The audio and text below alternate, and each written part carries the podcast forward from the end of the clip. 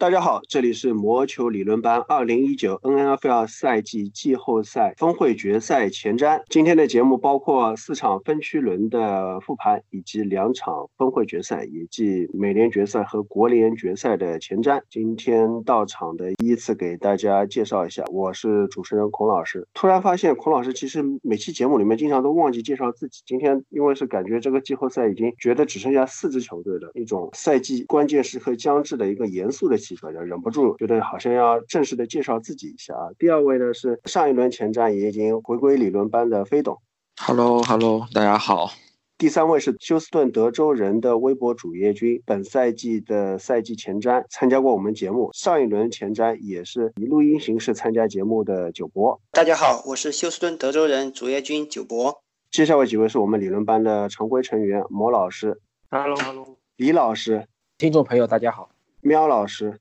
Hello，大家好，我又早上五点钟爬起来了。小朱老师，哎，大家好，我是会飞的小朱。我们这一周的比赛复盘还是老规矩，按照时间顺序一场一场来。首先是维京人客场对阵四九人的比赛，最后是维京人以十比二十七输给了国联一号种子。我们首先呢，让久违理论班许久的金总，大家带来一段现场录音，他就是在圣克拉拉在牛仔裤体育场的现场给大家带来赛后的感言。呃，各位魔球理论班的听众朋友，大家好，我是老金，现在我是在 Levi Stadium 现场，现在是第四节最后的两分钟暂停，虽然比赛还有两分钟，但是我想，呃，比赛的结果应该是没有什么悬念了，四九人队将在今天将在圣克拉拉取得 Levi Stadium 这个球场建成以来的第一场主场的季后赛胜利。呃，那么其实从这场比赛来看呢，四九人队经历了赛季末的那波魔鬼赛程历练之后，今天球队无论是从进攻还是防守都表现得非常成熟，对得起自己常规赛国联第一的球队的位置。然后通过一周的 bye week 的休整，球队整体的伤员都回归。那么维京人队上周苦战了圣徒过关之后，今天整体进攻不是太行，他们的路面进攻 d a r v i n Cook 目前为止只跑了二十一码。而四九人队全队今天跑跑了超过一百八十码。嗯，作为一个四九人球迷呢，今天现场看球没有看赢海鹰，其实有点遗憾。而且因为整场比赛九人一开始就领先，几乎就是整场比赛碾压到最后，也没有什么太起伏跌宕的比赛，只能说对得起自己这场开心之旅吧。呃，那么剩下来，剩下来下周继续会在主场迎战吧。我。可能大家听到这期节目的时候，已经知道我们，呃，四九人队是打海鹰还是打包装工了，不重要，因为对于四九人队而言，这个赛季能走到这样一个地步，到最后怎么样都这都是一个成功的赛季。让我们感谢 John Lynch，让我们感谢 Kyle Shanahan，为我们带来一个非常完美的赛季。如果这场比赛不叫碾压的话，那我就不知道什么叫碾压了。就这场比赛，维京人队不知道是什么原因，从进攻到防守。都没有体现出一支季后赛球队的水平，只能说非常的遗憾。就这场比赛，我觉得比赛强度对四九人队而言，可能还不如一场常规赛。就大家可以从我刚才的背景声里面也可以听到，就这场比赛作为 Levi Stadium 建成之后的第一次主场季后赛，整场比赛球迷也非常给力。其中有一个细节，就是在比赛进行到第三节的时候，Nick Bosa 在一次 tackle 中受伤。然后他倒在地上，大家都为他跪地祈祷的时候，全场球迷一起高喊 “Bosa Bosa”。这个时候，Nick Bosa 从从场地上面神奇的蹦了起来，就跟压根儿没有受伤一样。就当时感觉就是非常神奇啊！就现场球迷的力量真的是做到了成为球队的第十二名球员，非常的感动，也非常的兴奋，能够在现场经历四九人队。第一次季后赛的主场胜利到了这个新球场，也谢谢大家，谢谢各位魔球理论班听众，能够一直关注着这个节目的橄榄球板块，谢谢大家。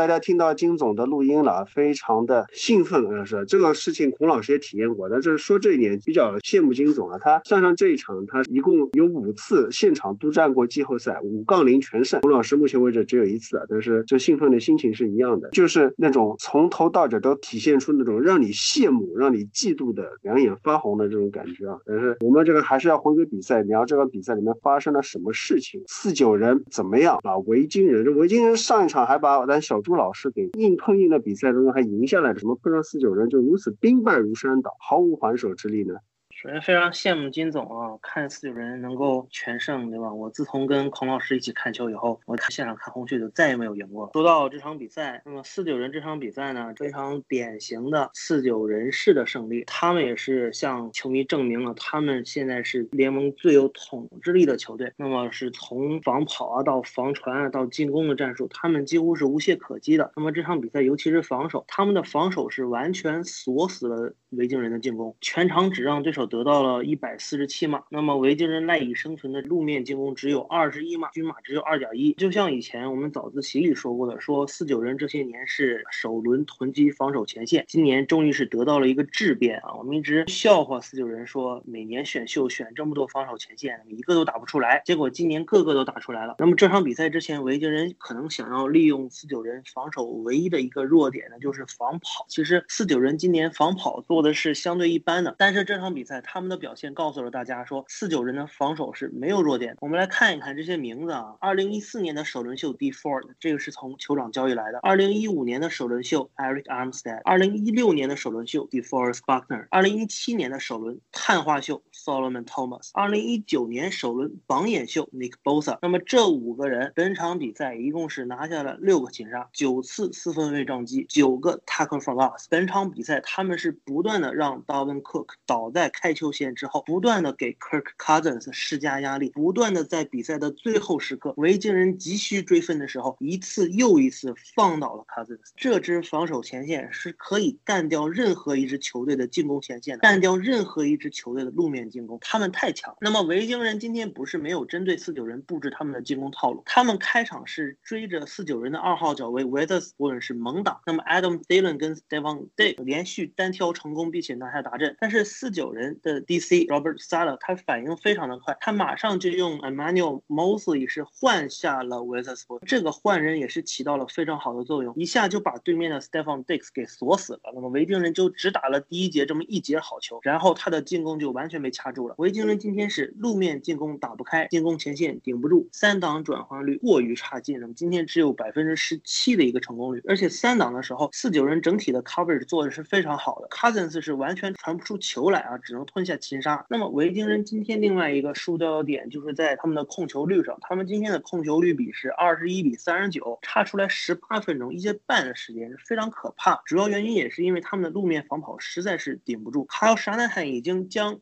四九人的区域冲跑啊，调教到了一个非常高的一个高度，整个球队的战术素养非常好。本场比赛他们的路面是丧心病狂的冲球了四十七次，冲出了一百八十六码啊，均码有四点零，这属于一个非常有效率的路面进攻。而且他们单单依靠路面进攻就拿下了十二次首攻，他们不单能够持续推进，而且能够将维京人的进攻组是按在板凳上。那么这场比赛我们可以说是四九人的完胜。其实我感觉这场比赛最后来讲，大家会觉得这个比赛为什么胜负好像很明显？其实就是两个球队在两条锋线上的对抗上的结果非常明显。刚刚也提到了四九人的防守锋线怎么样用有天赋的球员去堆积，四九人的进攻锋线虽然可能没有那么有统治力，但是教练如何帮助他们去适应维京人的那种冲传？因为维京人同样和上一场对圣徒的一样，有摆一些把外侧的，比如说把 Hunter 和 Griffin，或者说把 Bar 放到靠内的位置去冲击，但是四九。人有自己的办法去缓解来自内侧的施压。另一方面呢，就四九人对于维京人他做的非常有针对性，就是尤其是维京人的防守组，因为我们今年已经说了好几次维京人这个防守怎么样从原本打人盯人居多的一种体系，逐渐转为打区域防守居多的一个体系。那么四九人，特别是小纳汉，他对于对手摆出这种 single high 怎么样的时候，比如说对手摆出一个安全位在顶上的时候，那他可能会去设计更多的这种 crosser，同样去逼迫这种线位去防守他们外侧的这种外接手，去制造一些速度上的错位。那如果说说维京人摆出一些，就是说所谓的区域防守，尤其是什么 cover two cover four 的时候，那么 grapple 怎么办？grapple 的方法就是去找这些区域之间的空闲处，这其实是他非常擅长的一个点。那么尽管说有一次被 Kendricks 超解是他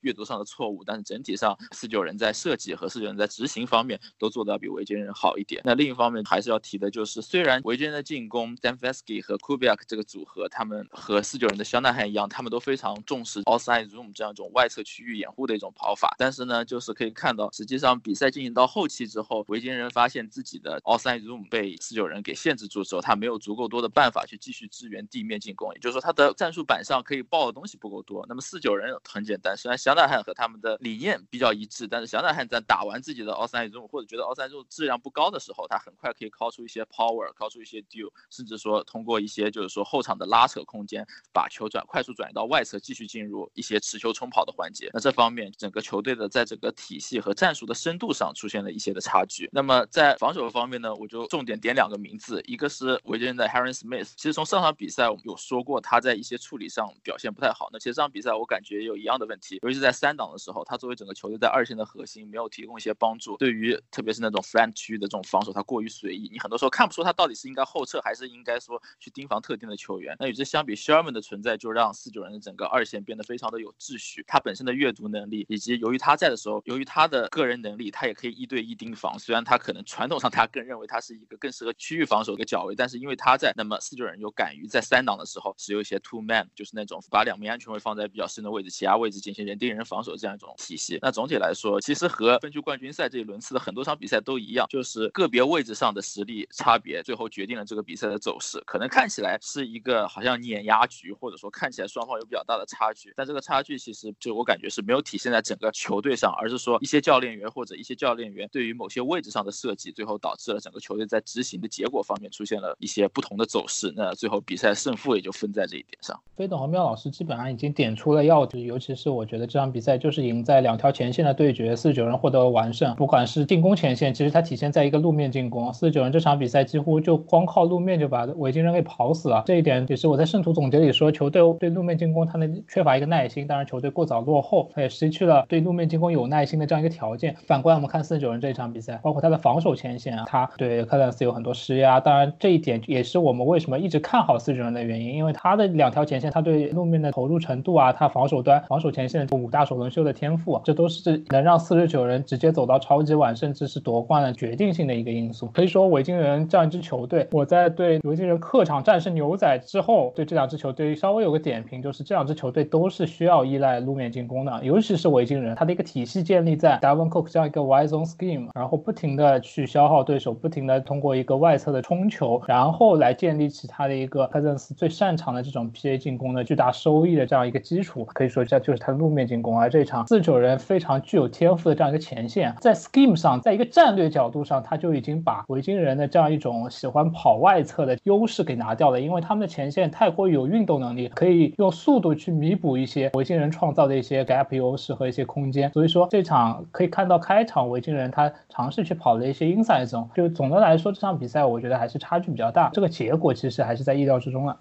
好，以上是第一场维京人十比二十七负给四九人的比赛复盘。那我们进入下一场，不得了了，黑六奇迹啊！泰坦客场二十八比十二击败了嘚瑟了一年的、被吹了一年的乌鸦，就宇宙鸦是吧？这孔老师也是参与毒奶的黑手之一啊。上期节目呢，孔老师也提到了这个赛季魔球理论班微博所贴的本 Baldwin 的球队泰雅球队分级的图里面，乌鸦是孤悬在右上角的。单独一档的存在，然后以一个非常 choke、非常 ugly 的一个非常出乎意料的一个方式输给了六号种子泰坦。但是说起乌鸦输球这件事呢，我们喵老师实际上在第十二周早自习的时候呢就已经设想过了，这样一只厉害的乌鸦要用什么方式去打败它。那么我们现在把喵老师再请到讲台中央来给大家来说一说啊，你当初的预测和这场比赛实际发生的剧本是不是符合你的设想？首先想问一下孔老师，我这个设想可以上今年的十大精准时刻吗？如果放到今年的话，我觉得肯定是 top five 啊，因为以我们理论班的实力，我相信一年下来肯定会有不少精准的预测，所以我现在还不敢说一定是精准到第几名，但是呢，目前为止有一个问题，因为这个预测是我们节目在去年做出来的，但是这个比赛是在自然历年二零二零年发生的，所以在评选资格上是不是 能够进今年的？这个我回头再研究好，不急啊。这个反正会给咱喵老师一个交代的。有孔老师这句话，我就放心的继续奶了。那么早自习我是讨论过说怎么样去战胜乌鸦啊，这是在十二周的时候。然后上一周的前瞻里面我们也说过泰坦应该怎么样去打乌鸦，但是在上周的时候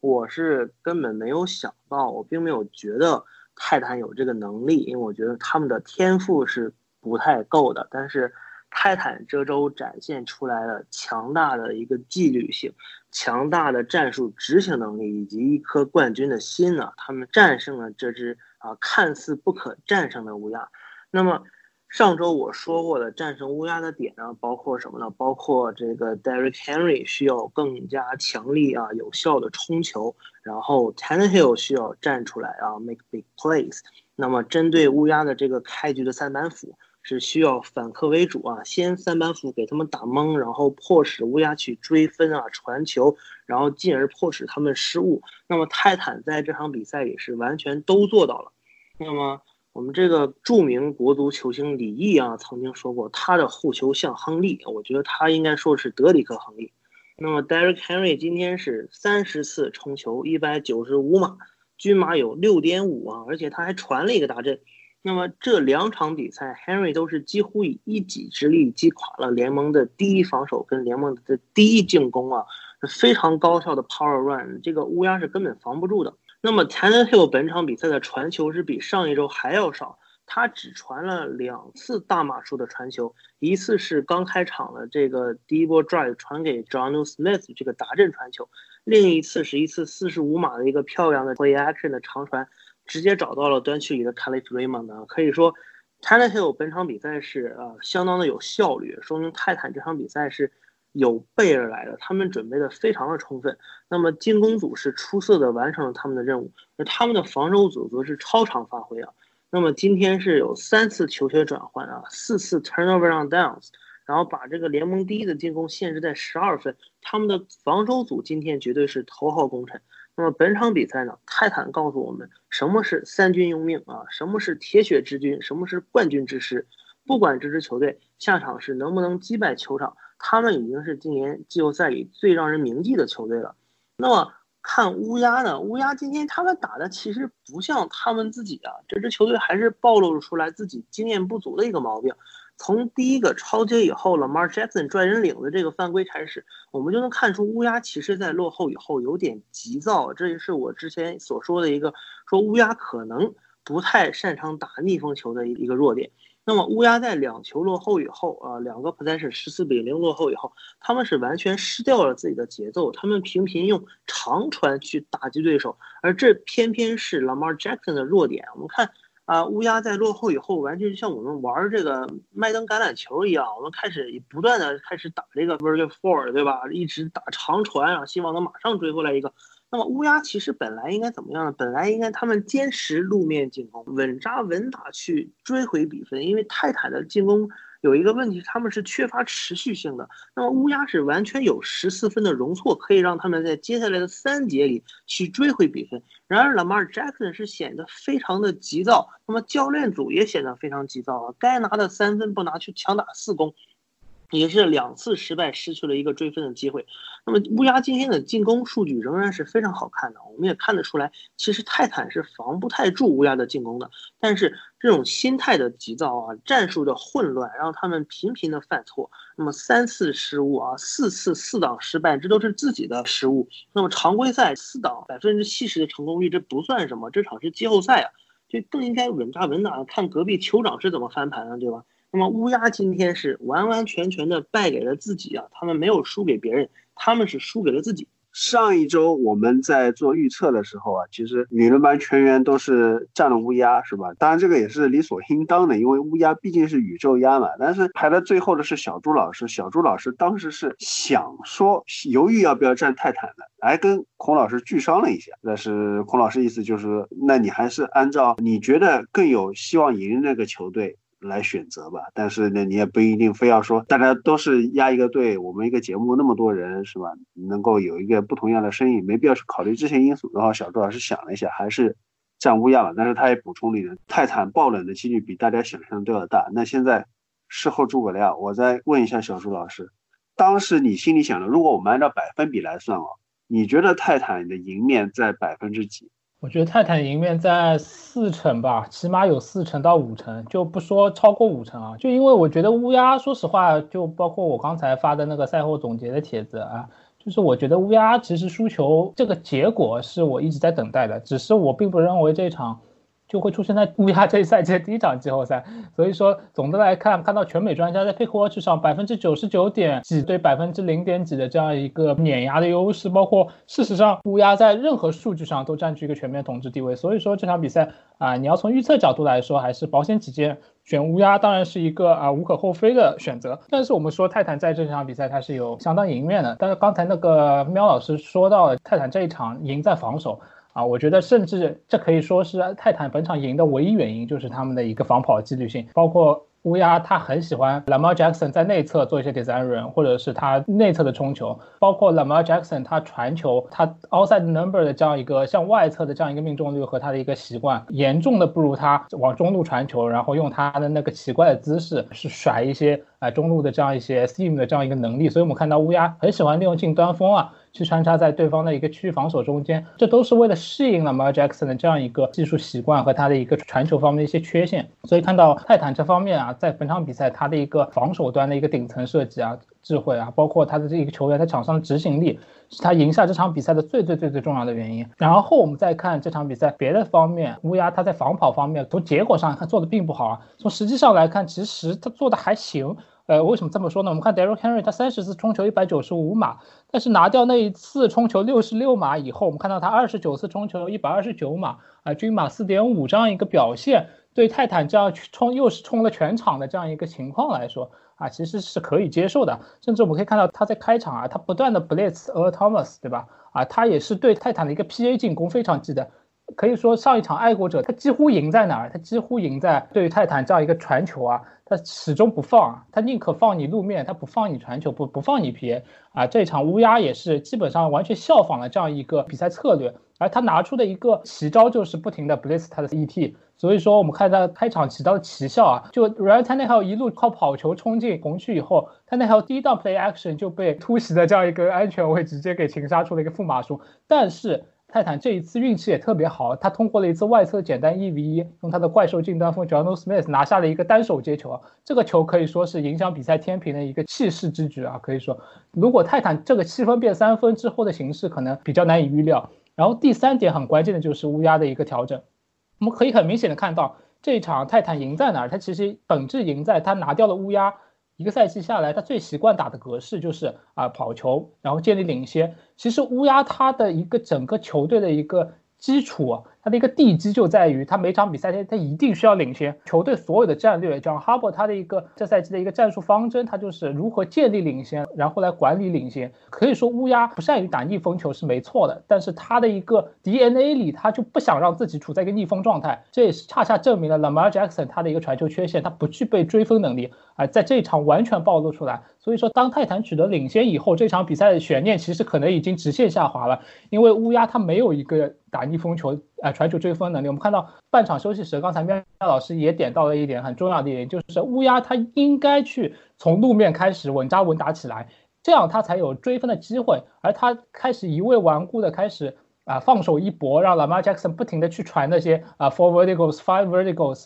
然后让他去发挥自己的短处来去做这些啊中长距离的传球来追分，而不是反过来通过他的一个优势去追分。这是乌鸦在下半场继续这样分差被拉开，然后看不到任何希望的，甚至比赛早早结束的这样一个根本原因，就是他的一个半场调整。可以说他半场没有调整啊，也体现了我刚才说的乌鸦这支球队它的根属性。他的一个球队的建队计划，他的一个战术战术策略，进入这场比赛的策略，他就没有准备要落后。所以说，当他落后的时候，可能这场比赛已经失去了悬念啊。在这里，泰坦的教练组啊，实在是无以言表的这样一种就是比赛的准备的这样一个实力，是泰坦能赢下这场比赛的一个啊根本原因。所以在这里必须要给 Mike Vrabel 一些 credit 啊，可以说他加入泰坦这三年，基本上把这支球队带到现在这样一个高度，可以说是非常成功的啊。这里赛季初我们可能对他有一些很多的看法，认为泰坦这支球队打得过于保守啊，或者是战术上缺乏变化，或者他进攻不利啊，然后他的防守可能有很多缺陷啊。现在来看啊，在换掉 Mariota 之后，Ryan Tanetel 真正成为了 Nashville 的英雄。可以说，这位前首轮秀在本赛季真正世人展现了他的一个天赋啊！当然，最后最后我们还是要说 Derek Henry 这样一个海斯曼跑位，可以说他下半场那一档六十六码冲球啊，当乌鸦全线所有人都知道你要冲内侧的时候，他还能这样子冲出重围，摆脱防守，然后屹立在这样一个高光镜头中，可以说是啊，他的一个人形坦克的一个最完美的诠释。我有一个感觉，就是其实泰坦这样赢球和。四九人的赢球感觉还蛮像的，不知道 有没有人可以赞同一下我的观点？其实就是通过两条线上的压制，那进攻锋线其实就不用说了，像 Roger s u f f o r d 和 Levin 这一个组合，我觉得应该是现在联盟中，特别是跑 outside zone 的时候，他们在这个 backside 最好的一个截锋和护锋的组合。那么加上泰坦，他们在这个进攻，他这个进攻节奏的变换其实非常非常突然，因为我会觉得乌鸦对泰坦这个地面进攻稍微有一点就是那种 overreaction 了。因为怎么说呢？就是你看到泰坦其实有意识，就是说他的 play action 在这场比赛中的设计，不像以前好像当做一种辅助或者说一种铺垫，而这场比赛拿过来作为一种杀招。那它用法其实就是我堆一种什么一二的这种 personal，或者说更多的时候一三也可以堆上去。同时呢，让 Henry 去做这个 O room 的 PA，在之前进行一些就是说。地面上的整个进攻锋线的整体移动，甚至说使用七名进攻锋线，或者说也可以算上近端锋，至少有七人参与保护。那么，更何况是把外接手堆到非常靠近进攻锋线位置，把阵型压缩非常厉害，去通过一些比如说路线上选择用 outside seam 啊这种情况去攻击整个后场，跑一个二人路线这样一种组合。整个来说，泰坦这场比赛他做的也是非常有针对性。那另一方面呢？感觉乌鸦之前大家会提他几个四档，那其实怎么说呢？Lamar Jackson 这个赛季他跑这个 QB Power 都跑的。非常熟练，但是到了这场比赛你还这样跑，可能从结果上来讲，比较马后炮的讲会有一点单调。那么泰坦的防守锋线在这方面做的真的非常非常好，我会觉得说他使用一些像是 Bear From，但是实际上呢却使用四人冲传，总是搭配后场的这种 Cover Two，让他整个对于锋线的压制起到了一个非常好的效果。那么之前大家可能不太关注的泰坦防守锋线球员。那个，比如说今年的新秀 Simmons 和另外一个名字我不确定我有没有念错，叫什么 Jaquan Jones 还是什么什么东西，反正就是有很多非常低调但是非常实用的球员，他们在这场比赛中把自己的这个价值做到了最大化。那么加上整个球队的一些比较出乎意料，但是又在情理之中的一些设计，让整个乌鸦非常难受。那么最终就是和维京人对四九人的比赛一样，他在两条线上对决中取得了一个比较明显的压制吧。那么最终球队就可以非常顺利的进入自己的节奏。好，以。上就是泰坦二十八比十二的爆冷战胜乌鸦的复盘。下面我们进入第三场比赛，德州人客场对战酋长。今天呢，来到我们节目参与出行的休斯顿德州人主页军九博。九博啊，我觉得替你感到惋惜，你知道什么？就是上一周比赛你们德州人赢了，对吧？本来该美滋滋的来我们节目来嘚瑟一下，但是呢，时间关系没能来。这一周输了，你倒来了，接受我们理论班的传统项目季后赛回顾环节的出行环节啊。那就先让九博你来谈谈你对这个比赛。这样，作为一个球队主页军的感受吧。在开场的时候，孔老师也说了，今天是一个比较严肃的场面。啊，今天的比赛真的是一言难尽啊！让我先理一下思路吧。嗯，从常规赛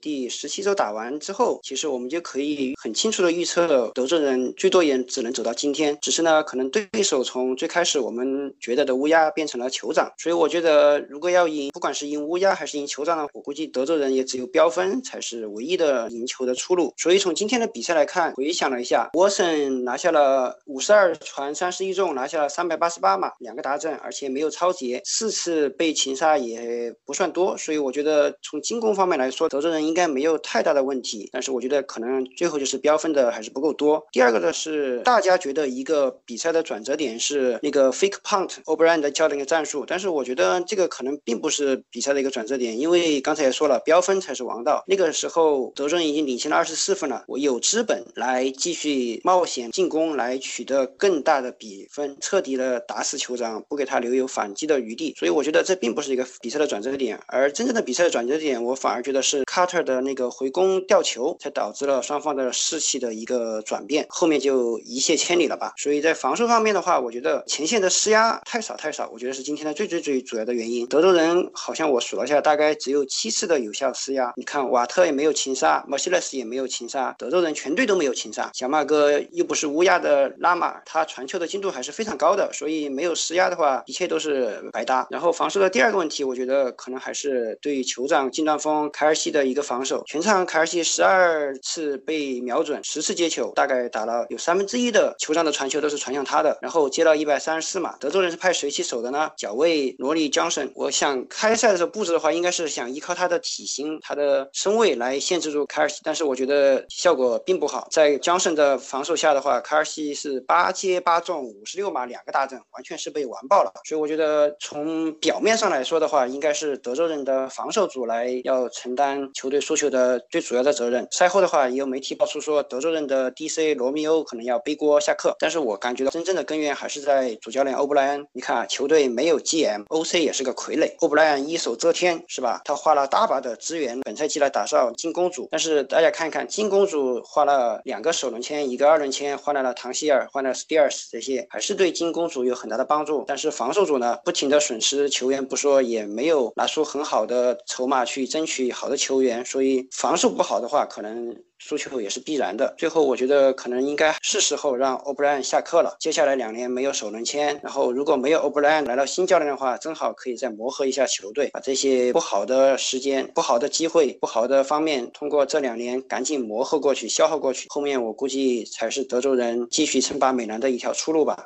九博刚才短短几言了，就看得出来这个是非常典型的主页军视角。其中提炼几点，我让大家来讨论一下。第一就是比赛的转折点，或者说德州人从一个大优的局面，酋长的吉祥物 K.C. Wolf 都在走道里面拿头捶墙的这么一个大优的局面，怎么样败掉的？是从哪里胜负手给转变的？我觉得这是一个问题，还有一个问题就是，我们从基本面上来说，德州人的进攻和德州人的防守做得好不好？九波说，一共算下来得了三十一分，Watson 的一些账面数据也不错，是不是意味着德州人在这场比赛里面进攻表现的不错？在防守方面，当然就是肯定要开一下会来检讨一些问题的。那我觉得这几个都需要谈谈。先谈一下 O'Brien 他在二十四比零的大优局面下的一些决策上面的问题吧。因为早上比赛的时候，小朱老师在微博上也提到过了，我跟小朱老师还有。有这个沟通，请小周老师来说说啊，就是说这个四档转换，包括吊球，你觉得他对于这个比赛走势的影响是怎么样的？觉得九博老师其实讲到了一点，他说飙分飙不过是这场比赛输球的原因，而不是别的转折点，不拉不拉，这个没错。我觉得这一点其实就是在说飙分飙不过是什么？是酋长的实力就是高过德州人，酋长的进攻火力在这个联盟都无法匹敌，所以德州人当然飙不过他，也这也是我前瞻里写的。所以说这场比赛我们可以一定程度上在一个最大的角度看这场比比赛。可以说那些细节都不重要了，那些转折点，因为德州人他就是赢不过酋长的。虽然德州人进攻很好，也不错，对吧？但是这个酋长的进攻实在是没办法，尤其是用德州人这样一种联盟倒数三分之一的防守的这样二线实力，他怎么去跟他抗衡呢？对吧？所以说这场酋长的容错率，他可能都不止开场的那二十一分，他可能是二十四比零、二十七比零、三十五比零，他都有机会翻回来，因为他的进攻太强了，完全碾压德州人的防守。在这个前提下，我们再来看刚才九博老师说的那两个转折点，他肯定是转折点，这一点是毫无疑。问的，不管是他踢的一个假气踢的很有赌性的选择，还是那个失误吊球，你要问我这两个转折点是不是转折点，它肯定是转折点。这两个事情不发生，德州人肯定赢面更大，对吧？不能说它发生了就不影响这个结果。你少送酋长一点，你这个比赛可能到最后还有点机会，谁也说不清楚。所以说，O'Brien 在二十四比零领先情况下，他去做这种收益有限但是风险极高的这样一个决定，我觉得是完全可以直接判死刑的。不说这个决定是他做的，他可能只是通过了他们特勤组教练的这。样一个想法，但是他这个决定一定是错的，这一点是没有疑问的，因为你是处在一个领先局面，你肯定是要稳扎稳打、传跑平衡。像我比赛直播时说的，你为什么要去这样主动去把自己的一些风险暴露出来？最后他的一个后果就是他相当于给酋长送了七分嘛，对吧？没有任何必要。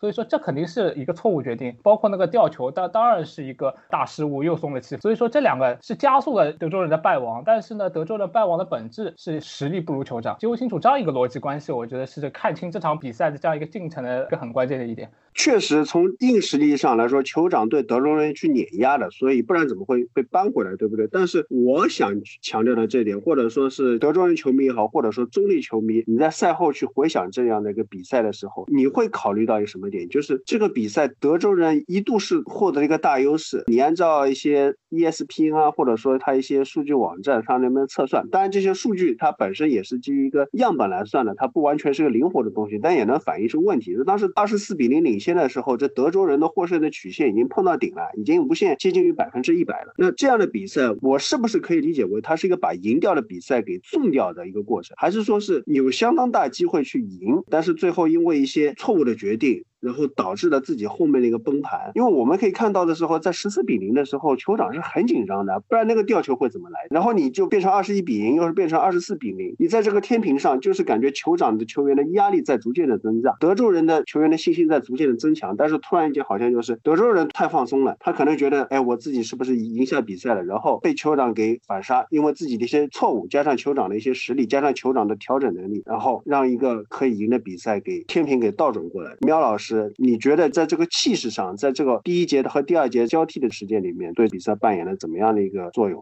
到了季后赛吧，球队的气势真的非常的重要。因为一开始我们看到整个第一节酋长是非常慌乱，他们一直在这种 drop pass，然后一直在出错，一直在爆 punt block touchdown，包括一个 Tyreek Hill 的一个吊球，这个是很少见的。所以说整支球队是不够紧的，包括酋长的防守组，第一节是根本防不住德州人任何进攻的。但是我们看到之后，第二酋长整个精气神回来了，在他们精气神回来以后，包括我们看到第一个进攻吹将反攻号角是特金。然后一个比较长码数的 top return，然后两个 play，然后就马上达阵，整个球队的气势就被打回来了。这时候德州人呢，应该稳扎稳打的去用路面进攻去继续打酋长，然后稳住自己，去打三档成功率。但是这个时候德州人并没有做到，为什么没有做到呢？我们一直说今年酋长非常被低估的一点是什么呢？我们今年没有看到酋长进攻组像去年一样爆炸，是因为今年的进攻组是完全在装死。他们经历了一些，比如说伤病的困扰之后，我们知道前。几周的时候，酋长的状态一直是不太稳定的。但是最后季后赛冲刺的时候，他们是一波连胜结束的，是因为他的防守组表现真的很 OK。今天虽然在第一节防守组做的很差，但是在他们把阵脚稳住之后，他们的防守组做的真的很棒。今天是在 Chris Jones 不在的情况下，整个后三节只让德州人拿到了十分。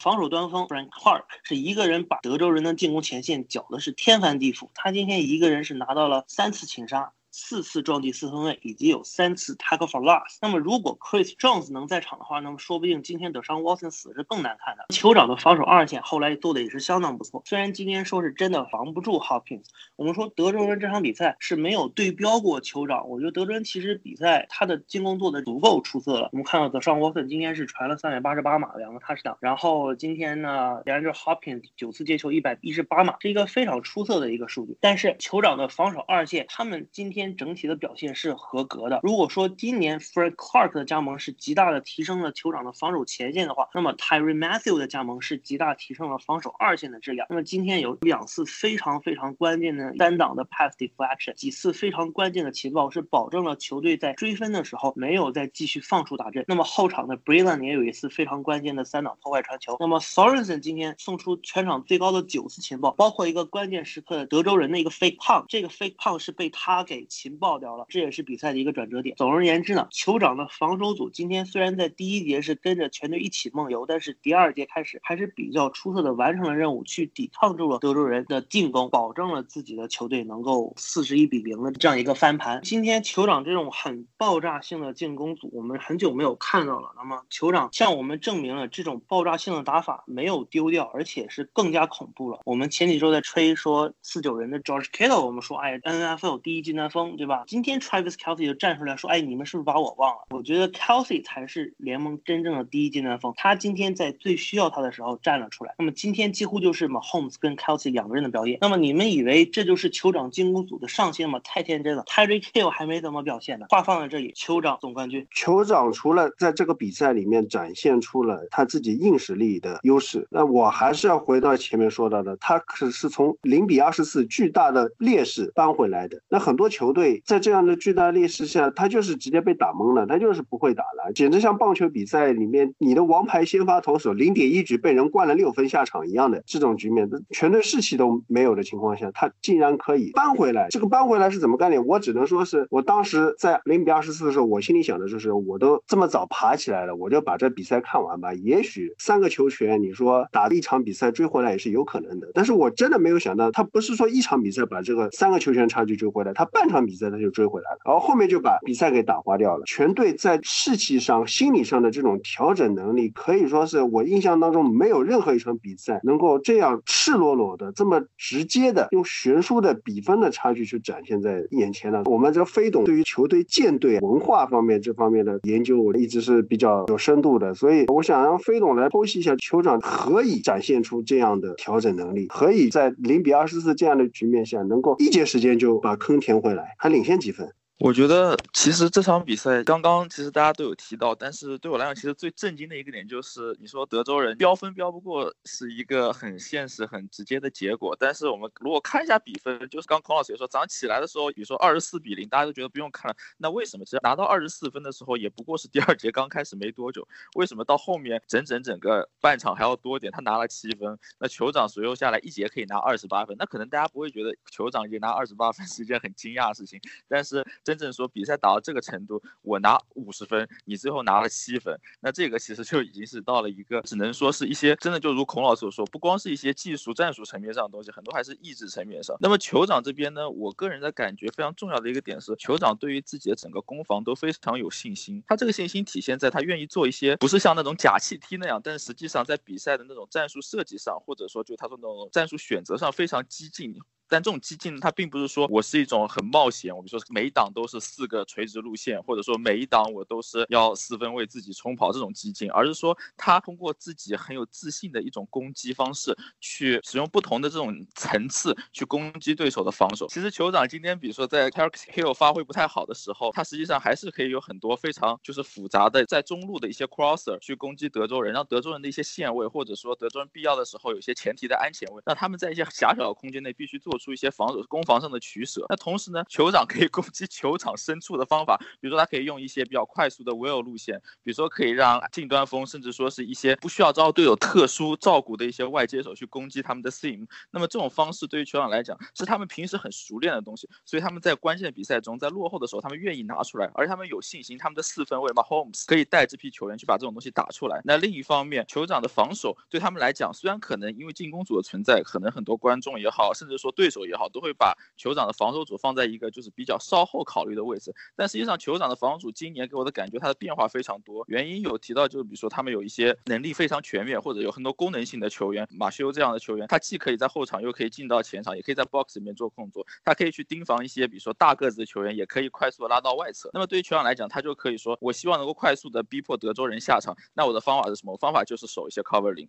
然后我守一些 cover 零的目的，我就是为了让你的四分位尽可能快的去出球，或者尽。可能不得不去把球传给自己最信任的接球手，减少自己的一些比较复杂这种防守上的施压也好，比较复杂这种后场的沟通也好，尽可能把比赛简化。因为酋长有这样的信心，他觉得自己可以做这样的事情。其中还有几场，大家如果有时间可以去回复一下，可以看到酋长有一些非常有迷惑性的，就是开球前的设计，就他愿意把七个球员放在前线，但同时开球之后，这些球员快速后撤，最后转一个 temper two 这样的防守。那其实可能很多球队在特别是落后的时候，他也会表现的比较保守，他会希望能够通过一些放一些小马。术，或者说迫使对手传一些比较困难的球，来尽可能让对方下场。但是酋长的意思就非常简单，我还是要制造你的一些就是阅读上的失误，制造你的一些设计上和你的就是 game plan 和比赛实际发生时有不同的点。德州人很显然就是他把他的第一节一些内容打完之后，他发现酋长这个防守组比自己想象中的要更加难缠。那防守组的思路也很简单，反正我的进攻组能够把比分追回来，那我就在这里不停的给你施压，不停的给你制造麻烦。所以说，我觉得酋长的这个建队方式基于在一个对自己的教练员 Andy Reid 的这样一个主教练对自己的四分卫 Mahomes 以及整个他们这样的一个体系的信任。在赛后，大家还有一个镜头是说 Andy Reid 把自己的这个 play call 的一些部分的一些权利交给自己的 OC，让他去来靠一些这种东西。其实可以看出，酋长整个体系，他们整个进攻到防守整个过程都是非常有连续性的。球队从上到下对于整个防守和进攻的平衡感和他们的所谓的明星球员也好啊，他们这种领导能力的把控都非常好。德州人在这方面，就是之前九博也提到的，因为 BO B 这样一个往好听点说说他是那种球员指导型教练，往难听点说呢，他其实也是有一种两手一摊，就是有些事情你们自己处理，我能干多少干多少那种感觉，导致这个球队很多时候你把一些担子真的压到像 Watson、压到像 Hopkins 这样的球员身上的时候，你会发现这个球队还是有一点偏离他们原本的计划。那么球队在整个凝聚力上会出出现一些的问题。总体上的感觉就是，酋长是一个从心态到一个精神力到一个比赛表现都更加平衡的球队。聊到最后，我们还是不得不去提一个德州人的 O'Brien，我们德州人的教练。今天赛后，我在一些球迷微信群里面有个德州人球迷，就是我不知道九博认识不认识，他在里面就说：“哎，这个教练一定要开除，就地开除，背锅都是赖他啊！”有球迷就是有这么说。但是呢，我们理论班的小朱老师是德州人，是我们小朱老师在全联盟最推崇的几个教练组之一了。让九博和小朱老师在这问题上探讨一下，就先问一下九博，你觉得 O'Brien 他对于这场比赛应该承担一个怎样的一个？责任对于德州人这个球队来说，这一个教练应该要给他多大的信任？刚才我也说了，现在目前德州人的情况是。O'Brien 又是 GM 又是 OC，一手遮天。但是我刚才也说到了，他花了很大把的资源，很多选秀权来打造球队的进攻组，防守组却是没有得到有效的提升。所以我觉得 O'Brien 应该要离开休斯顿德州人才是德州人唯一的出路。虽然每年 O'Brien 都是冠军教练，是吧？大家戏称的冠军教练，美男冠军冠军教练，但是他的上限也又是美男冠军了。想要够到不说是超级碗吧，够到每年的决赛，我觉得也是。是一个非常非常困难的事情，所以我觉得不如把 O'Brien 开除掉，然后给球队一些新的一些理念和新的一些活力，可能会让德州人走得更远。不过很现实的一个问题就是，谁来当这个新教练？纵观联盟，谁来当这个新的教练？我也没有想得很清楚这个事情。但是我觉得四五年 O'Brien 都只能把球队带到季后赛的第一轮的水平，我觉得作为球迷来讲，我已经受够了。好，就这么多。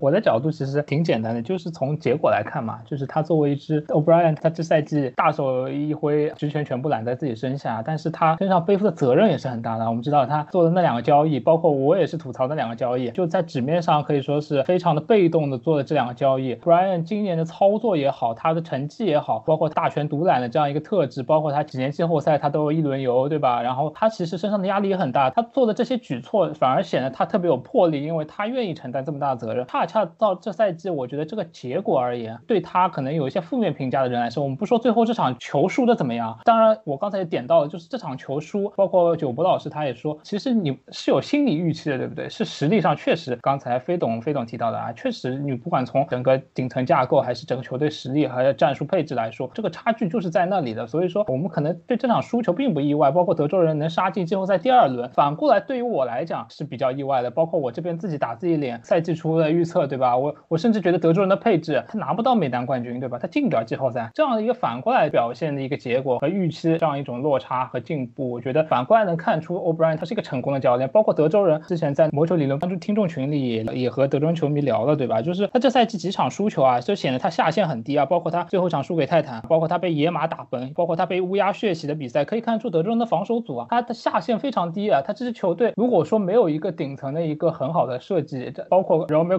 Cornell，在我看来是一个非常非常优秀的防守协调员，他能把这样一支防守组打出对爱国者这样的经典战役。他这赛季硬啃下来，包括他硬赢的小马那一场比赛，包括他赛季颠簸战打圣徒的比赛，就可以看出他防守在阶段性他是具备站出来的能力的。他在很多层面上他烘托了德州人这支球队的下限。所以说，九博老师觉得这支球队他上限就是这样了。但是我们换一个角度来说，如果没有 O'Brien 和 Cornell，德州人不要说打到上限，他连冠军教头他可能都做不成。他每年他拿不到美男冠军的概率可能要比。他今年能打进季后赛第二轮的概率要大得多。所以这是我觉得在这个联盟你要取得好成绩是非常难的。每年能拿冠军的教头就那么一个，对吧？能拿冠军球队就只有一支，相对来说能进季后赛就是一种巨大的成功。包括我刚才发的那条微博啊，爱国者系的主教练只有 Bill O'Brien，他的一个战绩可以称得上是优秀的战绩。可见，即使是爱国者系这样一个在 Bill Belichick 手下呢得到一些非常优质的背景和一些锻炼的教练，他们的观念上可能很先进，但是他们在实际操作中，他们的战绩可能并不尽如人意。所以说我只是站在一个从 O'Brien 的角度，我会觉得这个教练他又有很多可取之处，而德州人这样的战绩并不是可以轻易取得的。其实 O'Brien 他这个能否继续在德州人当主教练，我个人会觉得现在非常重要一点，根据他一个赛季表现怎么样，下个结论，或者说根据他最后一个赛季最后一场比赛打到一个什么程度，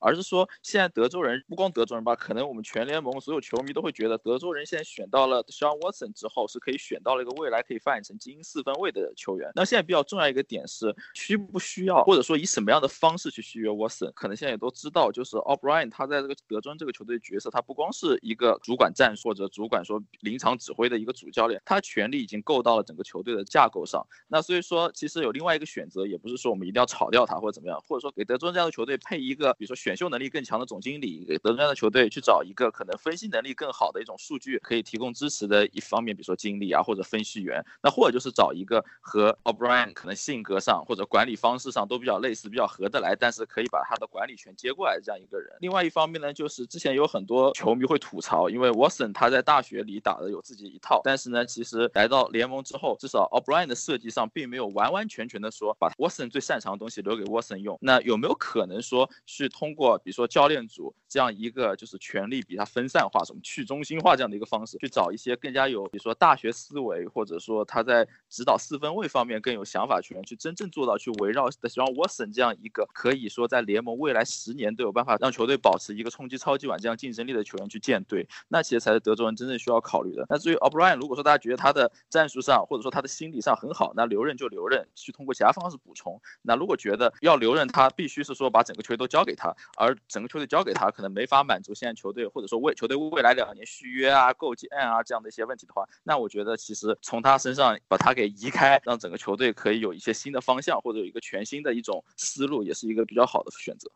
对，我觉得飞董的视角已经是老板视角了，就站在德州的老板来看，怎么样对这支球队最有利，对吧？？O'Brien 的权力分掉一点，然后看是不是能更大的发挥这个管理层的效率。你从四分的角度来讲，小沃森他赛后已经表态很清楚了，就是他和他的教练站在一起，他觉得这支球队有今天的成就和 O'Brien 是分不开的。然后我们其实也可以客观的说，如果没有 O'Brien 的小沃森，是不是能打出现在的这样一种实力，能发挥他的一个 scramble 的特点？是不是这个战术体系能涉及到让他如鱼得水啊，最大化他的一个自由度的同时？能打出一些联盟中等偏上这样一个进攻效率，可以说，我觉得其实我们还是要更多看到好的方面，就是德州人好的方面，不能说拿不到冠军这支球队就失败的。那我觉得每年联盟有三十一支失败的球队，这样的探讨就没有底了。虽然我们今天录节目是触形环节啊，但是还是请九博在这场比赛点评的最后来给我们做一个总结。好，谢谢给我留最后的时间做个总结。非常感谢球迷朋友们对德州人的一个支持。虽然在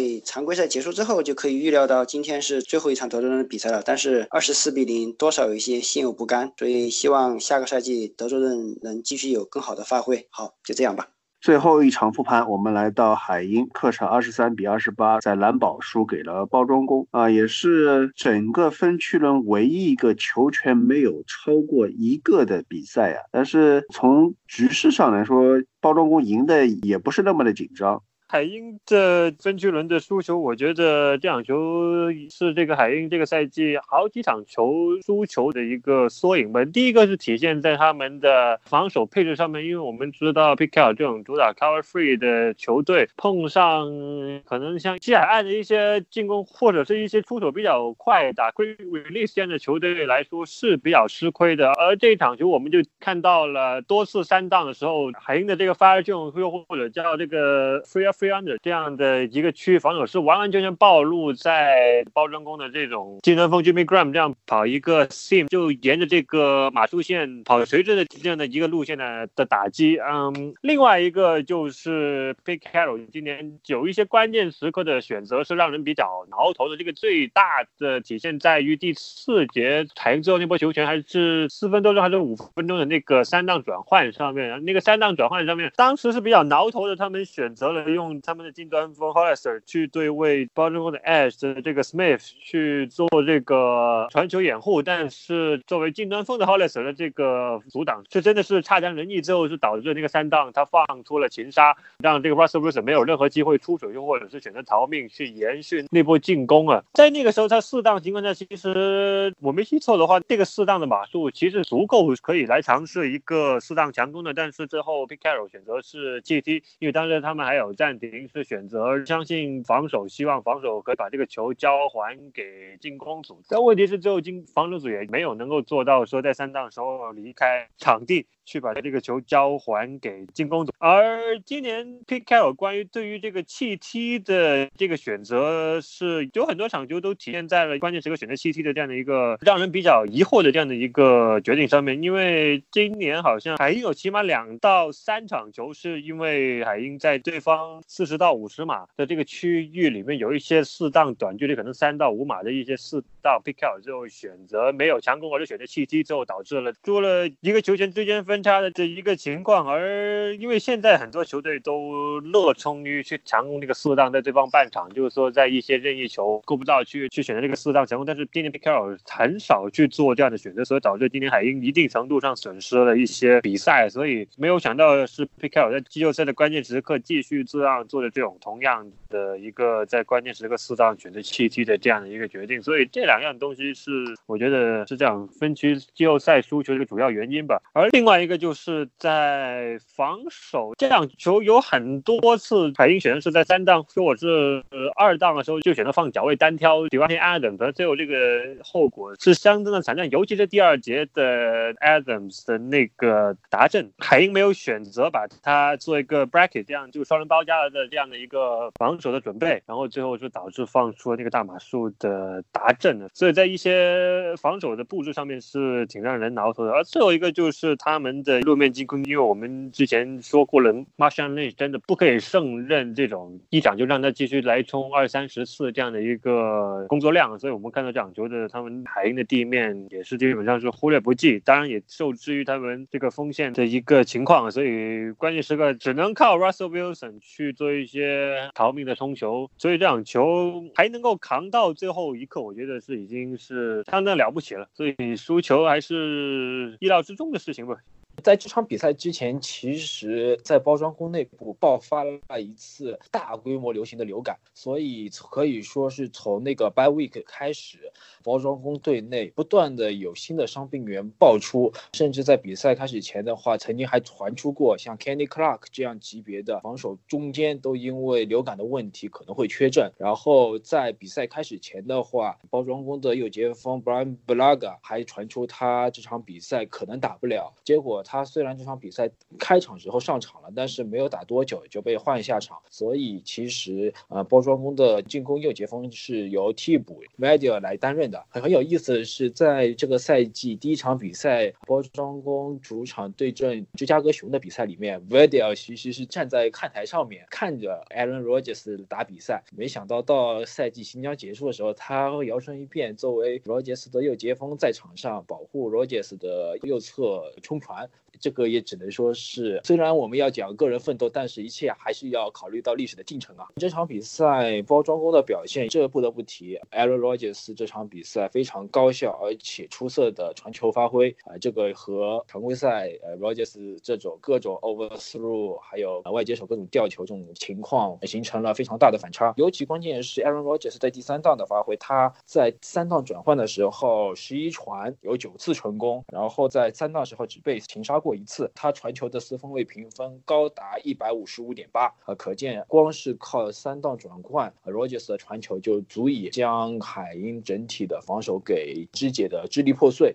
而一旦 Rogers 他的传球打开的话，其中最大的受益者就是包装工的头号外接 Davante Adams。整场比赛他接球码数达到了一百六十码，也打破了包装工的季后赛历史记录。不过看整场比赛，在一开始的时候，让人比较吃惊的不是说包装工的进攻有多流畅，而是海鹰的进攻的选择方面，的确是让人特别摸不清头脑。在拥有 Russell Wilson 的情况下，显然不管是在传球还是冲球，海鹰的进攻选择都显得不能说有些犹豫吧。但是在很多情况下，一味的强调低路面冲球的话，其实收效并不是很大。所以在看球的时候，大家的感觉就是很有可能到半场的时候，Ben Baldwin 肯定又要发推特吐槽，就海鹰的进攻协调员这个战术制定简直就是像脑残一般。不过到了下半场，一下子就风云突变，海鹰显然是 Russell Wilson。充分发挥了自己的运动能力，然后在阅读选项进攻的时候，然后的话，他可以用他的运动能力闪转腾挪，可以一次又一次的躲避包装工冲传手的情报。然后包装工的冲传手在过于强调要将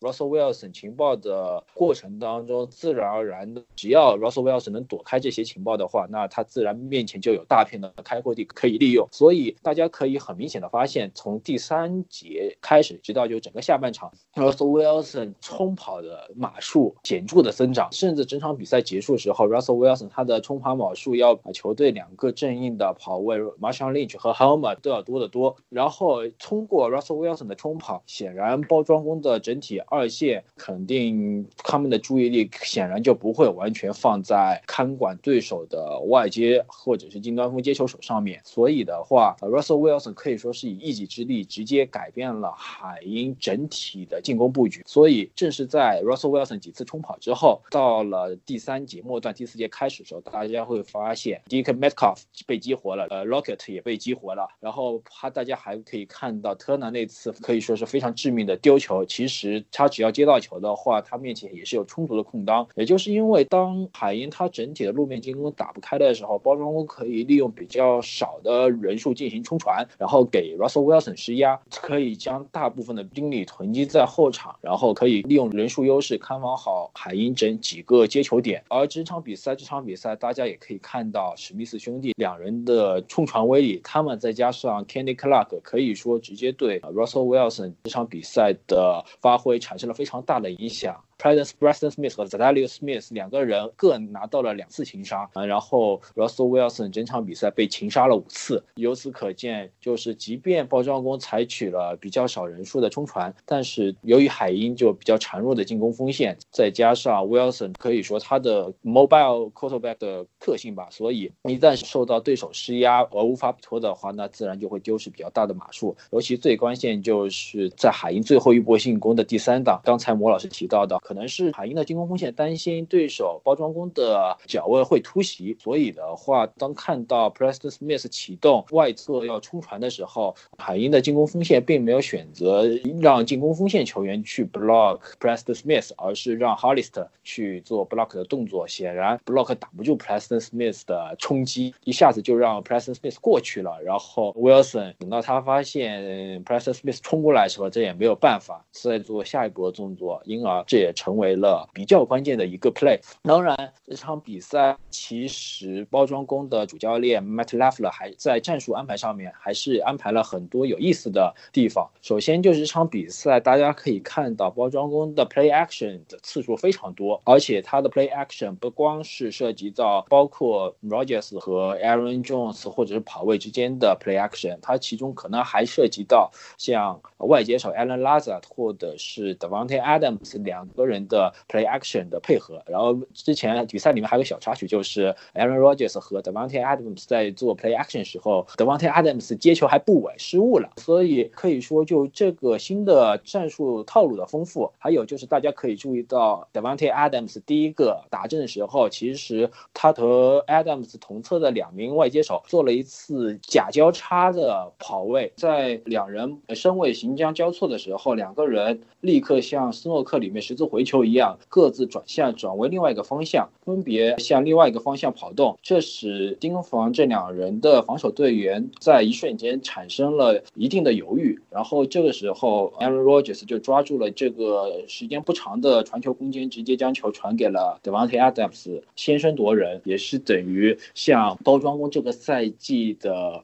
赢球模式一样挥动了第一板斧。有一个插曲就是，其实这个 play 是 Aaron Rodgers 在 Bio Week 的时候跟主教练 Matt Lafleur 建议的。然后 Matt Lafleur 听到这个战术以后也觉得想法很不错，所以的话，这样战术也在临场也就实践了。相较于 Mike McCarthy 而言，Matt Lafleur 在进攻选择方面，还是说战术的多样性方面的话，其实是比 Mike McCarthy 丰富了很多。就拿呃这个赛季和上赛季包装工的进攻选择做比较，这个赛季大家显著感觉包装工路面推进多了很多。那是因为上个赛季包装工的路面选择是全联盟垫底的球队，即便包装工有像 Aaron Jones 这样那么有爆发力的跑位，但是在 Mike McCarthy 的进攻体系里面，可能 Aaron Jones 他的戏份就不是非常大。所以 Matt Lafleur 到了以后，首先就激活了球队的跑位群。另外的话，还有是 Play Action 的使用。其实上赛季 Mike McCarthy 其实 Play Action 也用的非常的少，也是联盟垫底的水平。Matt Lafleur 其实他只是将这些的战术运用放到。了联盟的平均水平，这对球迷观感上来说，已经感觉是天翻地覆这样的变化了。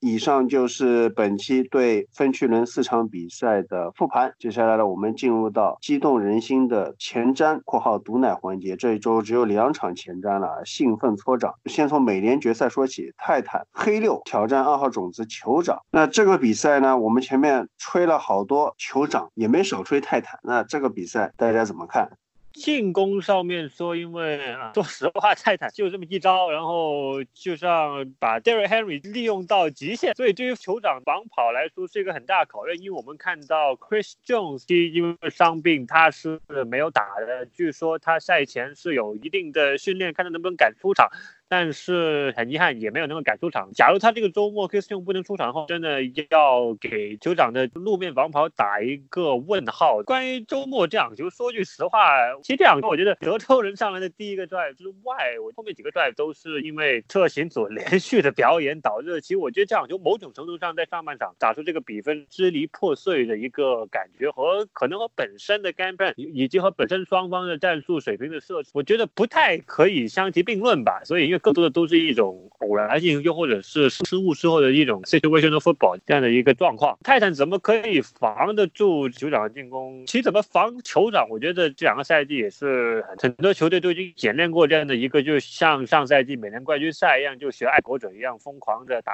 人盯人，尽可能的去 bracket 做一些 double cover 双人包加 Kelsey 和 Hill。然后我们可以看到在第一节的时候，酋长是打相当的难受的，因为 Hill 又被包夹的很厉害，能够。为数不多的 target 又在接球之后就赶紧被安全位上的补防给撞掉，然后我们也看到德州人也不断的放 Tony Johnson 去对着 Kelsey，然后在第一节很大程度上球场打得这么糟糕，暂时不适应人盯人的防守的策略，而且另外一个是他们整个外接群都打得很慢热，第一节整个球场外接群有五次的这个接球脱手。假如美联冠军赛对着泰坦上来还是这么慢热的话，那么就有可能就会掉入到了泰坦喜欢的。这样的一种比赛的节奏，这有一样东西我是觉得比较好奇，就是假如周末泰坦上来是猜对硬币的话，我不知道他们会不会选择先拿球进攻，因为赢硬币的球队都会把选择权留到下半场再做，然后这这时候输硬币的一方就会选接球来进攻。之前统计上来说，我们都很少看到说赢硬币的一方选择不 defer 的，但是泰坦这种先领先情况下会让他们打得更好情况下，我反而觉得泰坦有可能在赢硬币的情况下，我觉得他们有可能会挑。先进攻，看能不能在第一波进攻就拿到达阵，去建立这样的一个心理优势。因为上一次有这样的赢硬币，选择在上半场直接拿球进攻，第一波进攻就完成达阵的这样，就很明显这样的策略性的选择。我我自己印象清楚，就是上赛季钢人对爱国者那样的，因为当时爱国者猜的硬币猜输了，然后钢人赢了硬币，然后钢人选择上半场直接接球进攻，然后他们也在第一波进攻上面直接拿到了达阵，建立了七分的心理优势。所以我觉得可能开场。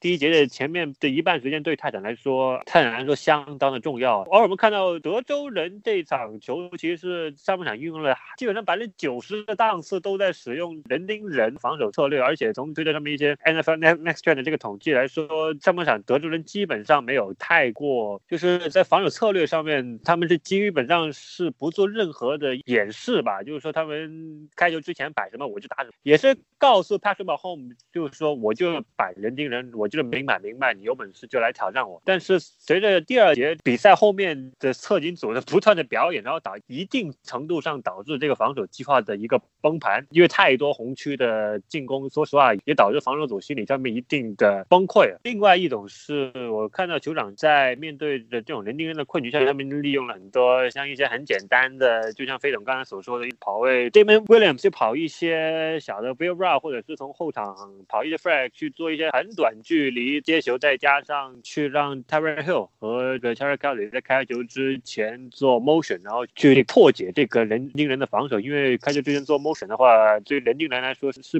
比较难防的。所以 Andy Reid 真的是用了很多的这种，就吸取了很多上赛季在美联冠军赛里面输给爱国者这样的一个经验，去帮自己解困的。当然了，上赛季这场美联冠军赛也也不是说爱国者防守有多好，因为爱国者也没有真正的把球场的得分摁在一个很低的位置上面。但是这也是提供了一种思路给联盟其他球队去怎么对付帕特马霍姆，因为我们都知道帕特马霍姆会跑，但问题是他的跑和老马杰森的那种会跑是两码事了。因为我们都知道对着老马杰森打人盯人是送人头的，但是对着帕特马霍姆打区域防守的话反而是送人头。这一个就是我想提一下酋长的特性，因为在今年他们选秀二轮向上选的这个哈尔蒙之后，我就因为看到他的这些选秀报告加上评价以及录像，我觉得这个就完完全全是 t y r e e Hill 的接接班人，两个人的风格是完全一模一样的。所以我觉得，假如特勤组他们可以继续创造一些 big play 的话，那我觉得对泰坦来说是比较难的一个地位。当然，泰坦的特勤组也可以偶尔玩一些花招，所以双方的特勤组也是一个决定胜负的一个关键吧。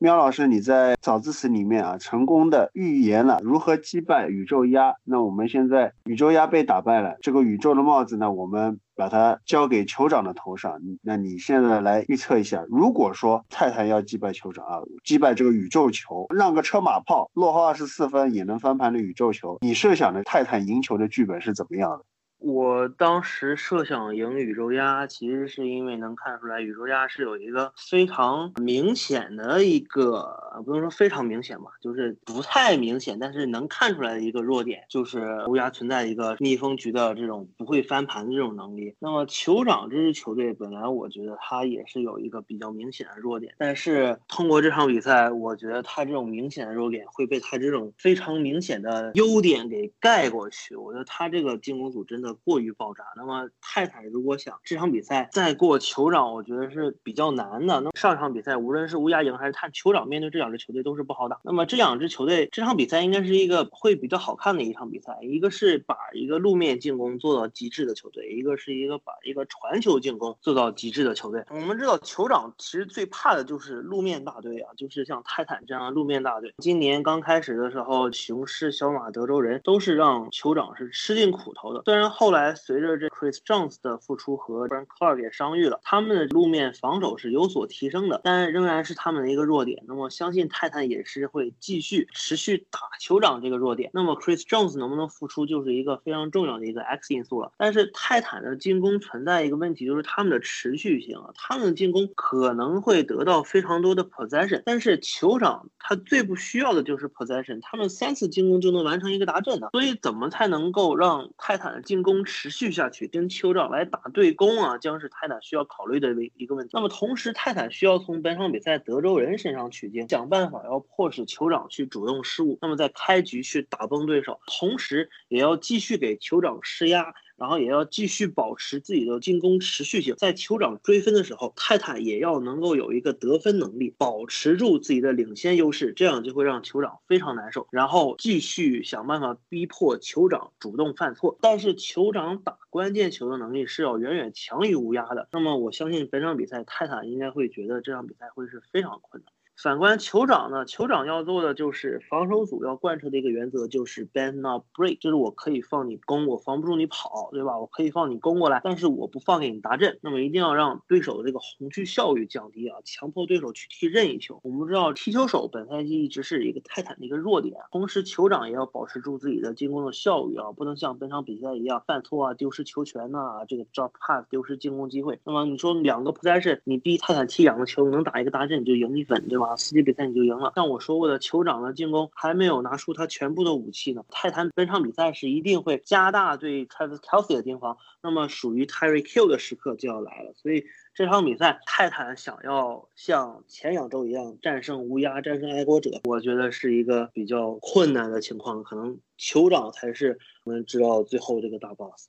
外卡轮前瞻的时候，我就记得小朱老师说过，泰坦打爱国者，全场爱国者没有让泰坦把 play action 打出来，但是呢，靠着亨瑞冲球，竟然也一路冲到底了。而分区轮打乌鸦，实际上泰坦已是用到了传球，他第一个达阵就是传球传出来的。但是在早早取得十四比零领先以后，泰坦哎，他又幸好就是说他把他这个传球进攻又收起来了，又是让亨瑞以跑攻为主。那么在面对酋长的时候，泰坦他在常规赛里面。体现的他的一个 play action，他 Tiny Hill 在高阶数据上仅次于 Breeze 的评分，再加上亨瑞的这个冲球，他这两条腿走路，小朱老师是不是觉得我们可以在这场比赛里面看到一个完全形态的泰坦？我觉得有机会啊，酋长的防守其实属于有机会的。总的来说，这场比赛归根结底打酋长，你还是要问自己一个问题啊，就是。你知道你的防守是防不住的，那么你是不是有跟他飙分的能力？你是不是能在比分牌上把这个数字啊撑到比酋长大？这是泰坦可能这一周他们要着力应对的问题。因为说实话，泰坦这个防守这个二线啊，我几个前瞻数据已经给的很多了，我并不认为泰坦的二线是撑得住的。泰坦的前线他也有个最大的问题，和德州人一样，就是他的施压能力不够。当你无法对 Mahomes 施压，你的二线又撑不住，泰坦也守很多 zone。我们知道早期我发过个帖子，就就是。赢酋长的秘籍，赢酋长的秘籍是什么？就是打大量的 man to man，然后呢，延缓他的一个阅读时间，加上你有很强的冲传施压能力，然后或者是不停的突袭，然后在后场在二线给他很大很大的压力，然后在前线想办法把他擒杀到，或者是给他施压成功，就是打非常激进的防守 scheme。反过来泰坦，我认为完全不具备这样的一个防守上的能力，所以说就回到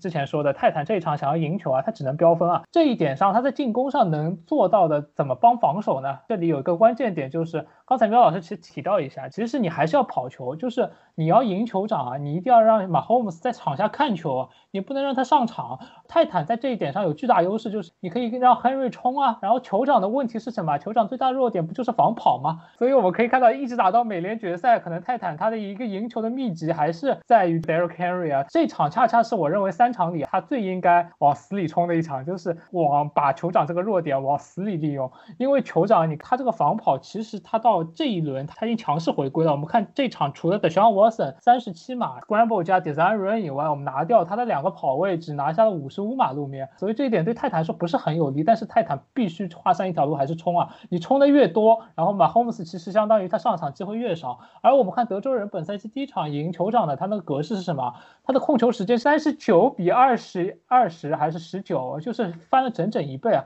可以说。那场比赛，德州人险胜了一个球权，最后只险胜了一个球权，就是我进攻时间比你翻一倍，我最后赢你一个球。所以说，在这样一种极低的容错率下，而酋长拥有极高的容错率，你能做到的就是尽可能的去拖，然后把你的进攻主子放在场上。当然，泰坦这一场肯定他会拿出很多 play action。刚才孔老师说到这一场，其实泰坦前天赢球这一场比赛，他也就传了一到两个 play action，跪在他的那个 play action 直接就四十五码打正那个球啊，直接直接拿下这个七分啊，这个七分还是很关键的。所以说，泰坦。这两场季后赛，他的策略，我相信会在对球场比赛里非常有用，就是继续往路面画上一条路的冲吧。那我们来挨个的来预测一下这场比赛的走势啊。飞董觉得泰坦和酋长谁会赢？分差在多少？说实话，在今天早上酋长那场比赛开始之前，我都是一直在给自己洗脑那种感觉，因为我特别想支持泰坦。就我当时想，如果我上理论班，我就要说我要支持泰坦。为什么呢？就是因为我还是蛮相信季后赛整个球队的这个状态和气势。就是其实可以说，泰坦现在季后赛打对他俩打两场打到这个程度，他应该是整个至少是美联看起来状态最好的球队，以及他的整个教练组和球队对于对手的准备非常充分。从一开始打 Belichick 和 Brady 这个。爱国者开始，到现在开始打，到刚刚打完 Harbour 和 Lamar Jackson，这都是风格非常鲜明，而且非常就是说难以模仿球员，他们备战备得很好，而且在坚持自己特色的情况下，针对对手的一些情况做出了一些就是调整，所以我会觉得，哪怕遇到 Andy Reid 和 Mahomes，泰坦也有办法去把这个比赛赢下来。但今天早上酋长这个打法呢，就确实就是又有一点把我给镇住了。镇住在哪里？就是说，当一个球队你可以说这样子就是信手拈来，就是不光自自己拿到五十分，而且让对手真的就是几乎到了一分不拿的情况，你会觉得这个球队他有太多办法去赢球。所以说这场比赛要预测，我就还是怂了，我还是选择酋长赢。这个分差可能我会觉得还是在一个球权到就七分到十分这个感觉吧。因为进程来讲的话，可能还是泰坦会相比于乌鸦会在落后的时候也会更多的坚持自己的地面进攻。那么酋长不管他是落后还是领先，刚刚也提到了，就他很快可以用两三个 play 去达阵，所以他有足够的时间，也有足够的方法去把这个比赛追回来。那么打到最后，可能还是整个球队目前底气更足的酋长有更大的机会。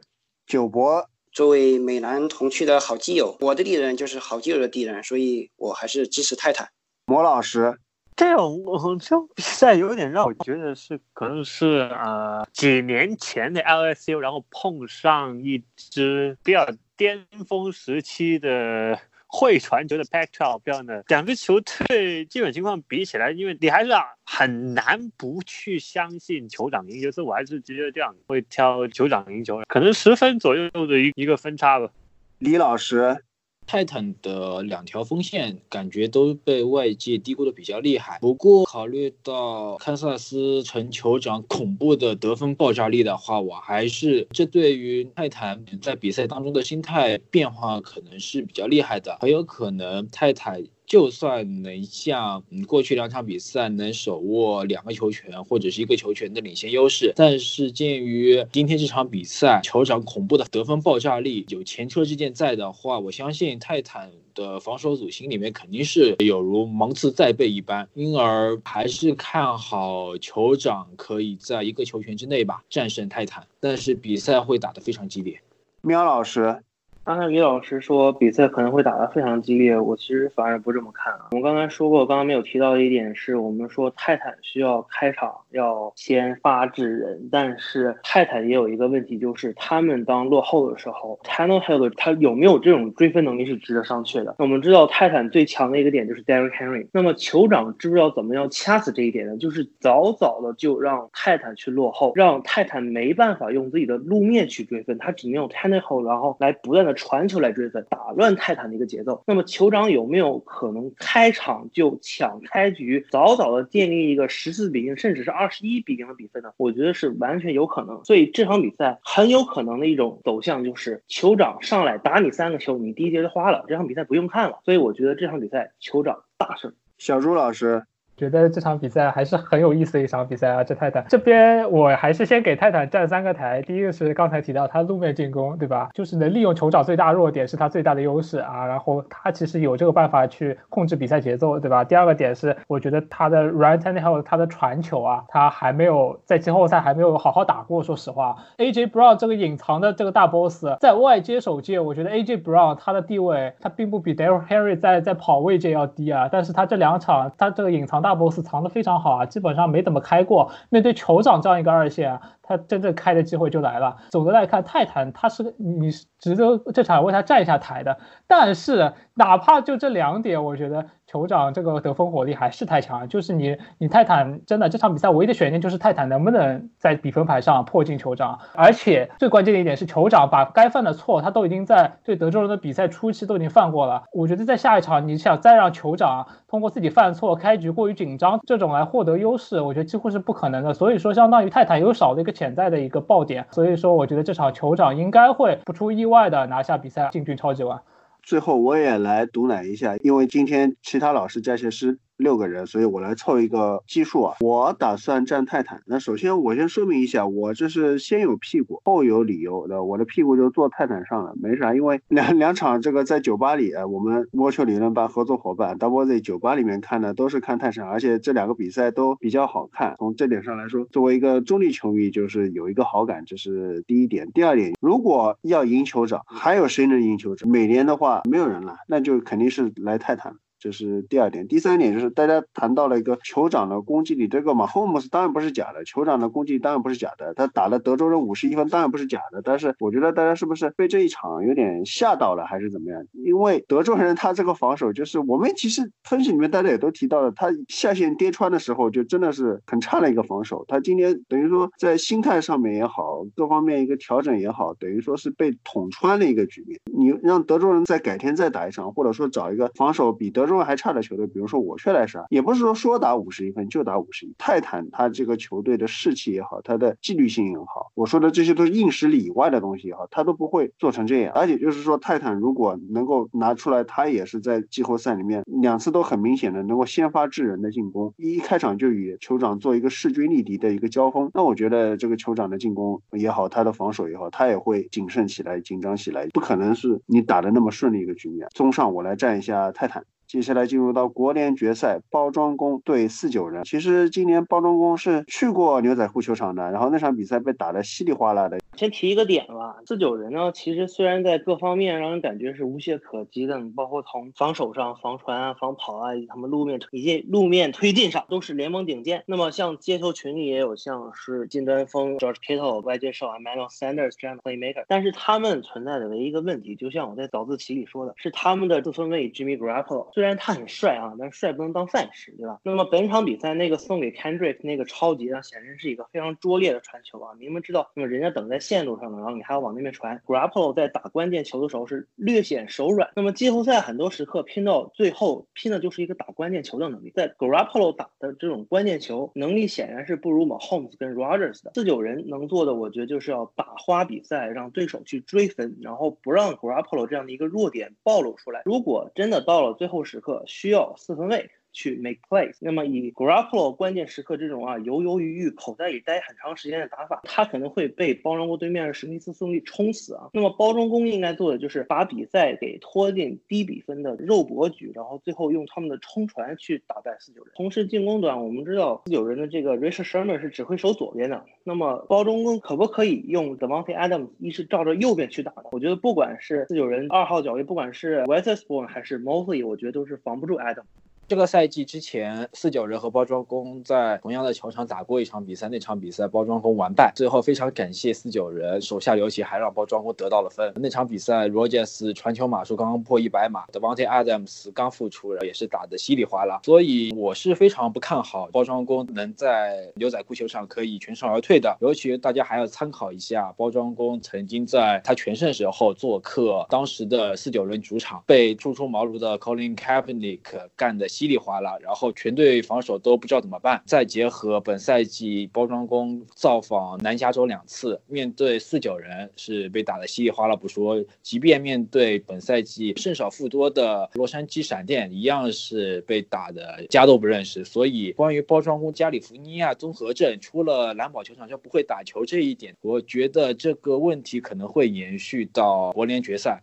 这个比赛我有点不知道从哪个角度去考虑它的胜负，因为感觉这两支球队，一方面呢就是可以从他们的教练组中找到很多渊源，另一方面两个队都有自己招牌式的比赛方式吧。四九人这边是所谓的地面加上防守，王宫这边就是 Aaron Rodgers。那么今年其实已经被大家提了很多，但怎么提都还不够的，就是 Aaron Jones 的崛起。所以说这场比赛放到我这边，我觉得肯定不会像常规赛的时候打成一场就是非常悬殊的比赛，那我就肯定打。打引号代表个人观点，我也说不出一个比赛会怎么进程，或者有一个什么样的理由去支持我做预测。那么基本上我的感觉就是一场五五开的比赛，到了最后四九人可能靠主场优势小胜吧。常规赛这两队碰的时候，我就觉得，我当初以为是以为是一场五五开，但没想到就就三节就打卡下班了。那你说季后赛再碰一次，其实包装工去到加州会。会。不会。打球这样的一个现状？今年包装工去了两次加州，表现都不怎么样。做个四九人三节被打一塌糊涂，然后做个到了洛杉矶队的闪电也是打的呃一塌糊涂，第四节才如梦初醒。所以假如这种你这种客场综合症你摆脱不了的话，那么可能周末会。很艰难吧。而另外一个方。方面就是四九人，就像刚才飞总说的，真的我就觉得很像这个国联加强版的泰坦。现在看四九人的这种比赛的话，你真的完全就会觉得他们就是各种 outside 重啊、isolation 或者 duo 或者 inside 重、y 重这样的各种跑球这样的一种集锦嘛，然后再看着各种的开球挡路。但是你说季后赛再来一次的话，可能包装工会有所吸取到常规赛输球的教训吧。但问题是上次他们这种赛季碰面两次，常规赛碰一次，季后赛碰一次，我想我没记错的话，应该是回到当年的那个一四年的海海鹰的时候，他们是揭幕战打打糊涂，然后国联冠军赛 就被翻了盘，所以不太看好他们吧。另外一个就是刚才我看了一下 Watcher 这段 Sherman 的这样的一个记录，就是从一四年开始到一七年四年里面，包装工对海鹰打了五场球，这五场球里面 Rogers 只挑战了 Sherman 防区一共是六次，而且一四年年的揭幕战是整场球 Sherman 的防区都没有得到 target 的。就换句话说，就是基本上就是扬长避短，我就是不让你任何超级、任何破坏全球的这样的一个机会。而且 Richard Sherman 很重要一点是，他现在都是列阵在左手边，换句话说就是这四位的正方向，所以到时候包装工怎么列阵这个 Devante Adams 也是一个观察的方向嘛。因为我们看到 Adam 还有几次的 Big Play 在分区赛里面都是列阵在左边，看四九人会怎么对 Adam 做一些针对性的布置。但有一样我们知道的是，四九人肯定不会像 Big Cal Cal 这样无脑的去用一些 Cover Free Marble 之类的去整个很 soft 的一些区域去像那个防守后卫去单对单对阵 Devontae Adam 这样的情况，我肯定在这个周末是不会发生的。另外一样，我觉得还是这场球能不能大胜，还是取决于四九人的跑位集团了。呃，另外就是 Jimmy Garoppolo 还是依然持续我前个前两周的这个发言，我还是认为 Jimmy Garoppolo 是有待观察的一个四分卫。你也看到他分区赛这场球对维京人，也不是说让 Jimmy Garoppolo 太就是在进攻里边参与到太重要的一个角色，因为他整场球好像也就穿了一百多码吧，他也就十九次出手，然后一百三十一码一次打。换句话说，就是三个跑位 Coleman、Monster 还有还有 Brady，基本上假如跑球他们计划是行动的话，那么他们基本上是无人可挡的。可能包装工取胜的关键就可能和泰坦一样了，就是假如你有本事可以现在设立一定的领先优势的话，那么那么有可能会把四九人他的弱点会暴露出来。另外一个包装工季后赛在这种领先比赛情况下打这么保守，我觉得这点一定要改。假如他们不改的话，我觉得后果还是会和四年前还是五年前的那场国联冠军赛一样的惨。其实这场比赛我觉得悬念不大啊，我觉得两队的真实实力的对比就是常规赛那场三十七比八，三十一分的分差。假设包装功能超常发挥，四十九人崩盘发挥，你这三十一分，我让你二十分，你这十一分还是得赢的，真的。就我给国联季后赛几个球队基本上分了一下层，四十九人肯定是最强的，然后是圣徒、维京人，然后老鹰、海鹰和包装工，这个说实话都差不多啊。这场比赛可以说国联实力最强，甚至联盟实力最强的这支球队面对一支可能。国联季后赛实力算偏弱的这样一支包装工，觉得真的是只能说这个排位太重要了啊！就是不管从哪个角度来看啊，从防守、地赖、防跑，四九人防跑算弱的了，但是比包装工还是要好很多。这个二线就不用提了，对吧？进攻端包装工这个四分卫当然是有一些优势，但是从这赛季发挥来看，我觉得波罗可能要比罗杰斯发挥的要好，对吧？锋线可能差不多，但是光进攻战术能力上，包括前面那个飞董提到的两队的高层渊源，其实我在第一轮的包装工对四十九人这场比在我赛后写了一个总结里就提到了 m a l a f l o 他是四十九人主教练 Kyle Shanahan 以前在他手下打工的，对吧？然后还在老沙纳汉手下打工。反正 La f l o 家族他的弟弟他现在也在给沙纳汉打工，就是他们其实是属于 Shanahan 家族的这样一个，你懂吗？就是一个徒弟级别人的一个级别。然后我们看这赛季，其实我还是觉得 m a l a f l o 他对于暴躁攻的进攻改造不是特别成功啊，真的，他打的非常简单，他也没有说拿在肖 m c v 手下学到的那一套，说先后 motion 啊，然后。一些进攻 pre snap 的一些变化，我在包装工这赛季进攻上很少能看到，所以说包装工的进攻体系其实是联盟最简单的那一类啊。碰到四十九人这样一支极其有统治力的防守组，我觉得真的机会不大。可以说还是回到我一开始的观点，常规赛这场比赛基本体现了两队个实力对比。如果包装工这场进攻锋线再撑不住的话，可以说基本上可能比赛早早会失去悬念。所以说这场比赛，这是我的一点看法啊。今天李老师这个吹包吹的比较有标志性是吧？然后我这边还是坚持我这这个。赛季对包装工的一个看法，当然海鹰其实也是一支实力很 average 球队。之前我的观点是认为 Wilson 可能会发挥上略胜 Rogers 一筹，然后海鹰因为五五开比较强嘛，但他已经被包装工干掉了。现在包装工能走到这一步，我觉得还是挺不容易的。但总的来说，我认为这场比赛悬念不大。虽然大家点评都基本上一边倒倒向四九人，但最后还是要总结一下大家对比赛的预测啊。飞董觉得这个比赛谁会赢？分差在多少？觉得四四九人赢，但我分差预测的保守一点，我想是因为四九人主场的原因，三分到七分吧。九博觉得呢？今天包装工险些翻船，所以从季后赛的角度来看的话，需要一个稳定发挥的球队。如果有很多失误的话，估计还是不行。所以我看好十九人赢下比赛。魔老师就是可能四九人一个球权赢九百，但是这场球我支持包装工。李老师觉得应该是两个球权以上，然后四九人赢。喵老师。刚才小周老师说海鹰啊，海鹰是一支打这种一个球权以内的比分非常厉害的球队，所以才能走到现在啊。那么其实包装工也是一个打五五开的比赛，胜率非常高的球队。所以这场比赛如果一旦被拖到一场五五开的一种局面，就是一个球权的局面，其实包装工的胜率会大一点。但是我觉得本场比赛不管从实力上还是从战术上，我觉得都是四九人会更胜一筹。所以两支红队会师超级碗，四九人获胜。小朱老师觉得这场比赛比较一边倒，可能没有第一场那样三十一分分差那么夸张，但是我觉得包装工只要能把比赛结果迫近到十分以内，我觉得对于 m e l a Flow 和包装工来说，这个赛季可以说是大获成功。